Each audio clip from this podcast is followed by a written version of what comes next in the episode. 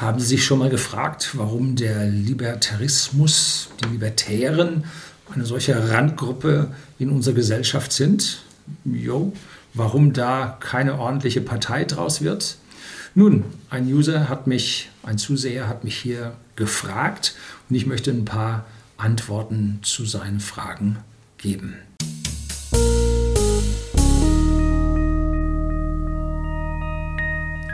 Guten Abend und herzlich willkommen im Unternehmerblog, kurz Unterblog genannt. Begleiten Sie mich auf meinem Lebensweg und lernen Sie die Geheimnisse der Gesellschaft und Wirtschaft kennen, die von Politik und Medien gerne verschwiegen werden.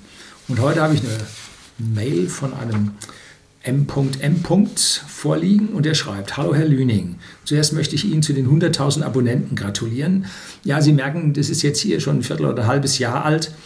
Äh, ich habe gerade meinen Tiefen meines Schreibtisches mal äh, aufgeräumt und dabei habe ich hier einige äh, Fragen, User-Fragen entdeckt, die ich hier nun beantworten möchte. So, zu den 100.000 Abonnenten, die haben sich alleine schon mit dem horrenden Aufwand, den sie vermutlich täglich betreiben, verdient, um ihre Ansichten und Meinungen mit den entsprechenden Fakten hinterlegen zu können. Ja, ich arbeite täglich dafür, aber so viel wie die Leute glauben, arbeite ich nun auch nicht, weil ich sehr viel aus meiner inneren Überzeugung, aus meinem inneren Wissen ganz ohne zu formulieren, nachzurecherchieren bringen kann. Wenn ich dann mal tiefer recherchiere über irgendwelche wirtschaftlichen Dinge, irgendwelche Zahlen, über Klimaveröffentlichungen, die ignoriert werden, solche Dinge, da muss man dann schon ein bisschen mehr tun, aber im Normalfall nicht so viel, wie Sie sich vorstellen. Zudem liegt mir noch ein weiteres Thema auf dem Herzen. Sie haben die letzten Monate viel über die libertären Ideen gesprochen und je mehr ich darüber nachgedacht habe, desto mehr sehe ich, wie das auch zu meinem eigenen Leben passt. Gerade in Bezug darauf, dass ich meine beiden Töchter zu selbstständig denkenden Menschen erziehen möchte, die sich und ihre Umgebung selbstständig erkunden und sich dann eine eigene Meinung bilden sollen. Mir stellt sich allerdings immer die Frage, wo sollte eine liberale Freiheit aufhören, damit die allgemeine Freiheit erhalten bleibt. Man könnte ganz liberal ja aktuell sagen, ach, was interessiert mich die sozialistischen Strömungen in der Politik? Es ist ja auch deren Freiheit zu denken, was sie wollen. Auf der anderen Seite ist mir aber sehr bewusst, wohin das führen wird. Ich war leider lange genug in der SPD, jo, die SPD schrumpft, und musste erst selbst erfahren, was das schon im ganz Kleinen für ein verlogener Haufen ist. Von den Grünen ist hier natürlich auch nichts anderes zu erwarten. Wo hört denn für Sie die Freiheit anderer auf? Wenn gegen Naturgesetze verstoßen argumentiert wird, wenn es ihre persönliche Freiheit einschränkt, ist es dann aber nicht schon zu spät? Vielen Dank im Voraus für die mögliche Antwort. Ja, alles kann ich nicht beantworten, aber das finde ich schon sehr, sehr wichtig, was er hier fragt. Und die Antwort ist so simpel, die eigene Freiheit hört da auf, wo die Freiheit der anderen anfängt. Ziemlich einfach gesagt, ähm, die Definition die manche Leute über die Freiheit der anderen geben, ist schwierig. Denn häufig wird die Freiheit der anderen aus irgendwelchen moralistischen, vorgeschobenen Gründen eingeschränkt. Das muss so sein. Nein, das kann man ihm nicht. Äh, nein, unmöglich. Also das ist ja wohl klar, dass das so gemacht werden muss. Gesetz, Verordnung, Durchsetzung. Passiert immer wieder und hat an dieser Stelle dann mit Freiheit relativ wenig zu tun. So, Jetzt meine Antwort. Danke für Ihre Frage. Sie haben den Kernpunkt des Libertären angesprochen. Da man frei für sich denkt, ist jegliches kollektives Denken einem fern.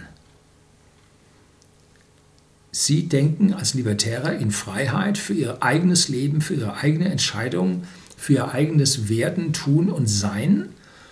Und damit ist dieses kollektivistische Denken, jetzt sei es rot-kollektivistisch, grün äh, ökologistisch, ähm, wie auch immer, das ist dem wahren Libertären ja fremd. Das ist nicht sein Ding.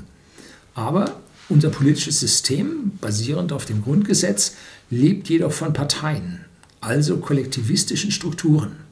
Eine Partei ist immer etwas Kollektivistisches, die miteinander versuchen, Ziele zu erreichen, die Kompromisse machen, die manche Leute äh, ja, vereinnahmen und ihre eigenen Gedanken nicht zulassen.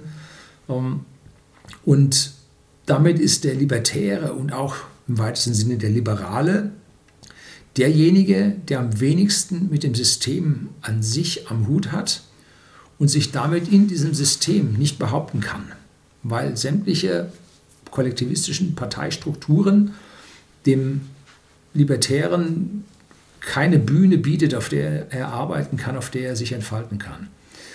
So. Und wenn jemand aggressiv andere politisch bekämpft, dem muss man in die Fresse hauen, kennen Sie noch, das ist ein roter Spruch, dann muss er Mitstreiter haben. Und die hat man nur, wenn man auf seine eigene Unabhängigkeit verzichtet und sich einer Gruppierung anschließt. Und damit ist das Libertäre ziemlich dahin. Und äh, ja, man ist in irgendeiner kollektivistischen Struktur. Warum haben so viele keine Ideen oder keinen Mut, äh, das Libertäre anzunehmen?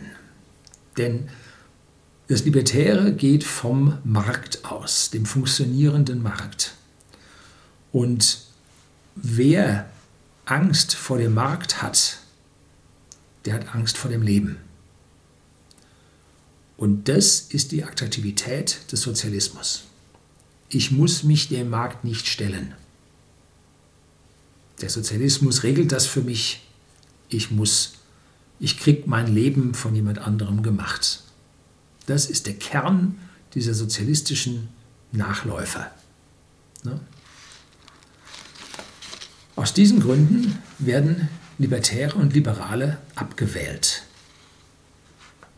Es sei denn, sie gehen hin, stellen sich als Partei auf und fördern die Umverteilung. Ne? Erst wenn man etwas fördert, fordert, durchsetzt, jemand anderem, dem Wähler, das entsprechend zukommen lässt, dann wird man auch gewählt und dann hat man als Partei eine Daseinsberechtigung. Das heißt, wenn Sie sagen, Sie haben freie Gedanken, dann ist das wahnsinnig schwer, den Leuten rüberzubringen, zu sagen, lass uns diese ganzen Umverteilungen, das ganze Zeug aufhören. Dann kommt bei den Leuten die Angst durch, die Angst vor dem Leben, die Angst vor dem Markt und dann ist schon wieder vorbei. Ne?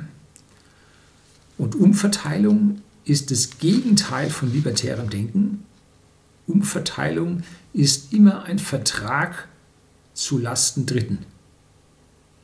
Du wählst mich und ich nehme dem etwas weg und gib es dir und mir. Das ist Umverteilung. Ein Vertrag zu Lasten Dritten, nämlich dem, der weggenommen bekommt.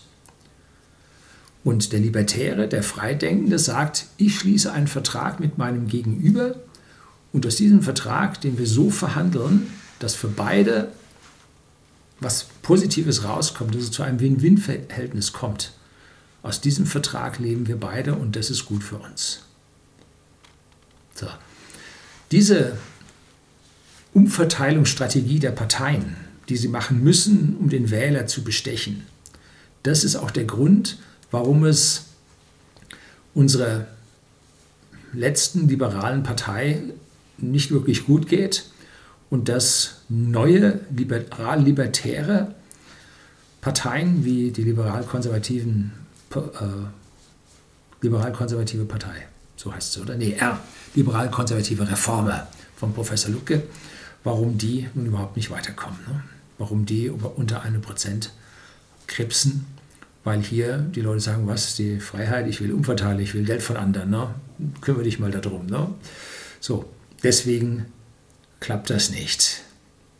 Der Libertäre ist in den Gedanken der, der, der Homo sapiens Horden, die evolutionär sich entwickelt haben, die anderen etwas weggenommen haben, die in der Masse äh, ihre Vorteile genossen haben. Äh, der Libertäre ist in dieser Horde der Homo sapiens ein Fremdkörper und wird an dieser Stelle nun überhaupt nicht verstanden, weil es dem grundlegenden äh, ja, Horden, Herden, äh, nun widerspricht. So, das heißt, sie können Menschen zur Freiheit, zur Selbstbestimmung, ähm, die Angst vorm Leben nehmen. Das ist alles möglich, aber das im großen Stil in einer Gesellschaft durchzusetzen, sehe ich nicht als machbar an. Und deswegen ist es auch immer mein Sinn und meine Arbeit hier, Ihnen zu zeigen, wie es funktioniert. Aber ich bin kein Revolutionär, sicherlich auch kein Reformer, sondern ich sage Ihnen nur, wie Sie einen Weg finden, dass es für Sie gut ausgeht. Wie Sie als freidenkender, selbstbestimmter Mensch mit diesen kollektivistischen Strukturen in unserem Staat halt umgehen können und sie für ihre Zwecke nutzen können. Nicht mehr, aber auch nicht weniger. So, das soll es gewesen sein. Herzlichen Dank fürs Zuschauen.